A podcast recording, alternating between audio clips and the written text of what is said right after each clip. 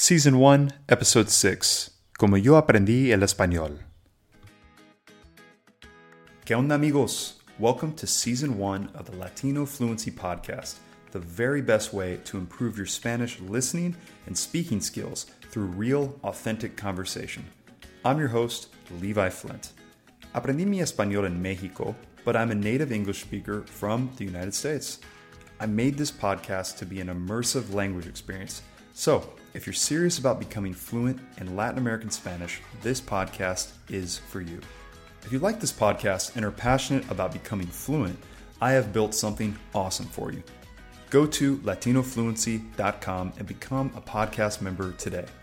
As a member, you will have access to an episode transcript, vocabulary flashcards, pronunciation practice, grammar notes, and a discussion forum for every episode. ¿Estás listo? Let's get started with today's episode. Y listo, estamos de regreso con otro episodio. El tema de este episodio va a ser ¿Cómo aprendí el español? Esta es una pregunta que he recibido muchas veces a través del tiempo y sentí que iba a ser un tema muy bueno para el podcast de hoy. Y solo voy a estar hablando uh, aquí solito. Es posible que cometa errores. No tengo Reni, ni otro mexicano, ni otro latino aquí conmigo. Pero está bien porque solo quiero darles una idea acerca de cómo yo aprendí. En mi opinión, yo no aprendí el español de una manera muy eficiente, para nada, para nada. Yo creo que definitivamente hay una mejor manera de hacerlo. En otro episodio les voy a dar uh, unos consejos y una idea de cómo pueden aprender el español muy bien online, en línea. Pero si estás escuchando este podcast, ya entiendes mucho español, así que yo creo que puedo darte uh, unos consejos acerca de cómo pues seguir aprendiendo el español, de cómo seguir hacia el fluidez del español. Pero en mi, mi blog, en mi sitio web, definitivamente voy a estar escribiendo en inglés uh, artículos sobre cómo aprender el español desde cero. Así que si tienes a un amigo, esposo, esposa, novio, novia, que, que quiere aprender el español, pues obviamente en mi blog puedo escribir eso en inglés para que entienda em, y para que, para que sepa cómo seguir los pasos desde, para ir desde cero hacia el fluidez en, en este idioma, ¿no? Pues Para empezar, de niño yo solo tenía clases muy básicas, yo no hablaba nada de español. Tenía clases muy básicas, vocabulario, gramática, conjugación de verbos, nada de conversación. No, no eran muy buenas. en la prepa me acuerdo sintiéndome confundido con la gramática, con la gramática, confundido con, con mis clases de español.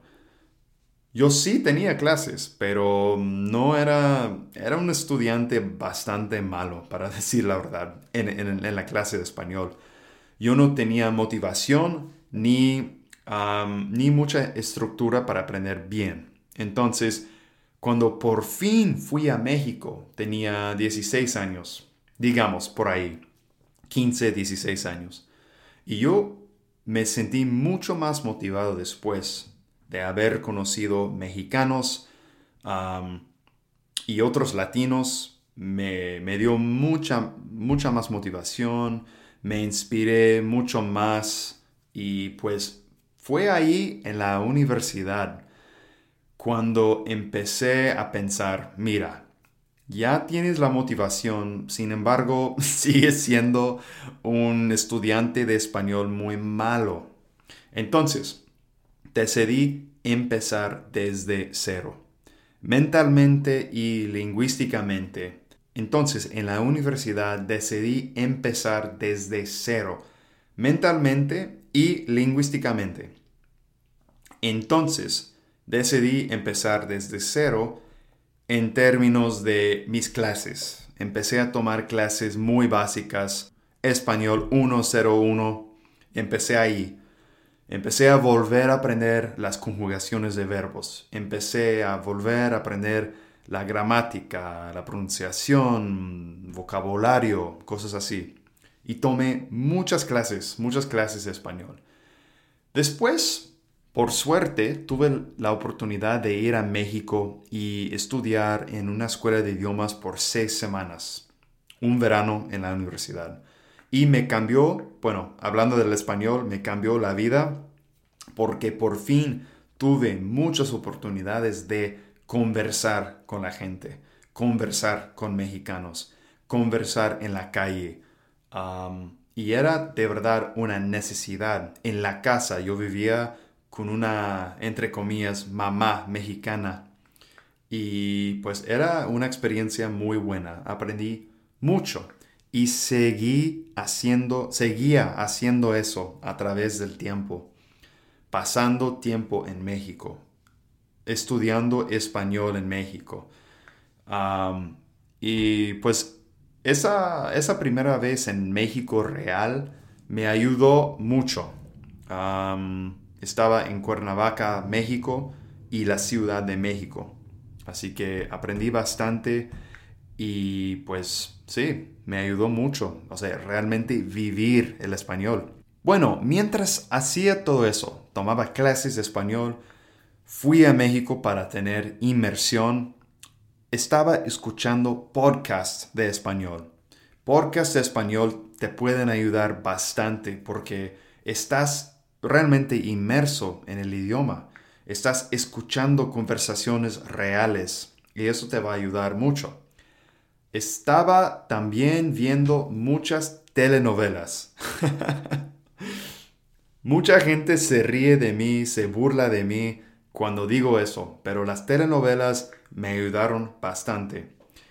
Traté de poner subtítulos en español también pero me obsesioné con las telenovelas, de verlas todos los días y aprendí mucho español mexicano y pues aprendí bastante en general. también después de eso busqué la oportunidad de viajar a, a Sudamérica. Fui a Argentina. En Argentina aprendí mucho español también, demasiado español. Algo que me gustó de Argentina era que la gente no hablaba, pues no hablaba mucho inglés allá. Entonces era una experiencia muy buena para poder tener puro español, 100% español. En México la gente siempre te quiere hablar en inglés. No siempre, pero muchas veces pasa. Entonces en Argentina casi nadie hablaba inglés. Entonces era una experiencia muy buena, una experiencia de inmersión muy buena. Y también me acostumbré a otro dialecto, otro acento y pues también me ayudó bastante a aprender, a pues mejorar mi vocabulario y expandir mi conocimiento, del, del idioma en general. Y después de todo eso yo decidí hacer una maestría en la enseñanza del español.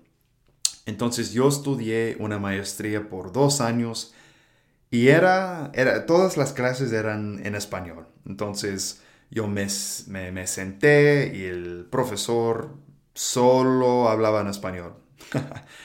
y daba clases de español también en mi tiempo libre en la, en la, Universidad del Norte de Arizona, donde yo hice mi maestría y era muy buena para, para, para mejorar mis, mis destrezas escritas, para escribir ensayos muy largos, muy grandes. Era pues una experiencia muy, muy buena para mí. En ese sentido, en el sentido académico, ¿no? Bueno, en ese momento yo tenía en mente hacer un doctorado en la lingüística. Yo, yo pensé pues hacer eso, enfocarme en, en el español, también portugués y pues ser profesor de la universidad. Pero durante ese momento cambié de idea decidí que realmente me gustó más, me interesó más, me interesaba más el mundo de marketing, ah, negocios en línea, cosas así, ¿no? Y pues después de todo eso, descubrí el mundo del aprendizaje en línea y de herramientas, aplicaciones, recursos en línea para seguir aprendiendo. Y compré un Kindle. Y con el Kindle empecé a descargar ah, libros electrónicos.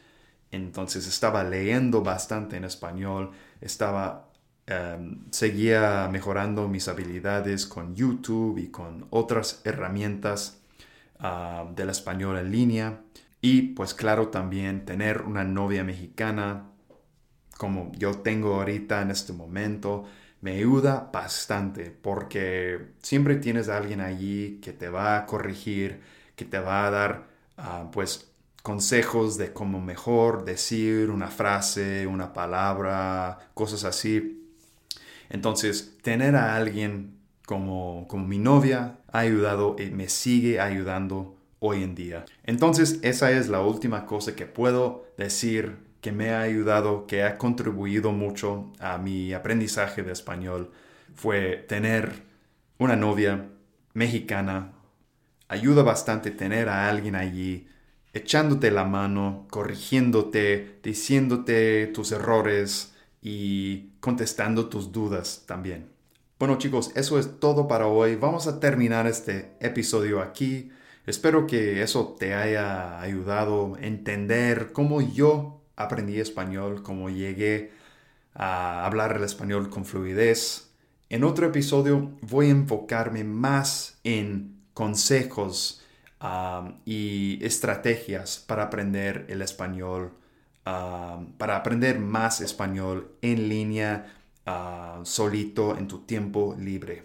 Bueno, muchas gracias por haber escuchado este episodio. Espero verte en el próximo episodio. Amigos, thank you so much for listening to this episode of the Latino Fluency Podcast. Just a reminder if you are serious about becoming fluent in Latino Spanish and want to support this show, go to latinofluency.com and become a podcast member today. you will get access to a transcript, vocabulary flashcards, grammar notes, pronunciation practice, and a discussion forum for every episode. I work hard to give you exactly what you need to understand every conversation and to also improve your listening and speaking fluency with every episode. Thanks again for listening. Hasta el próximo episodio.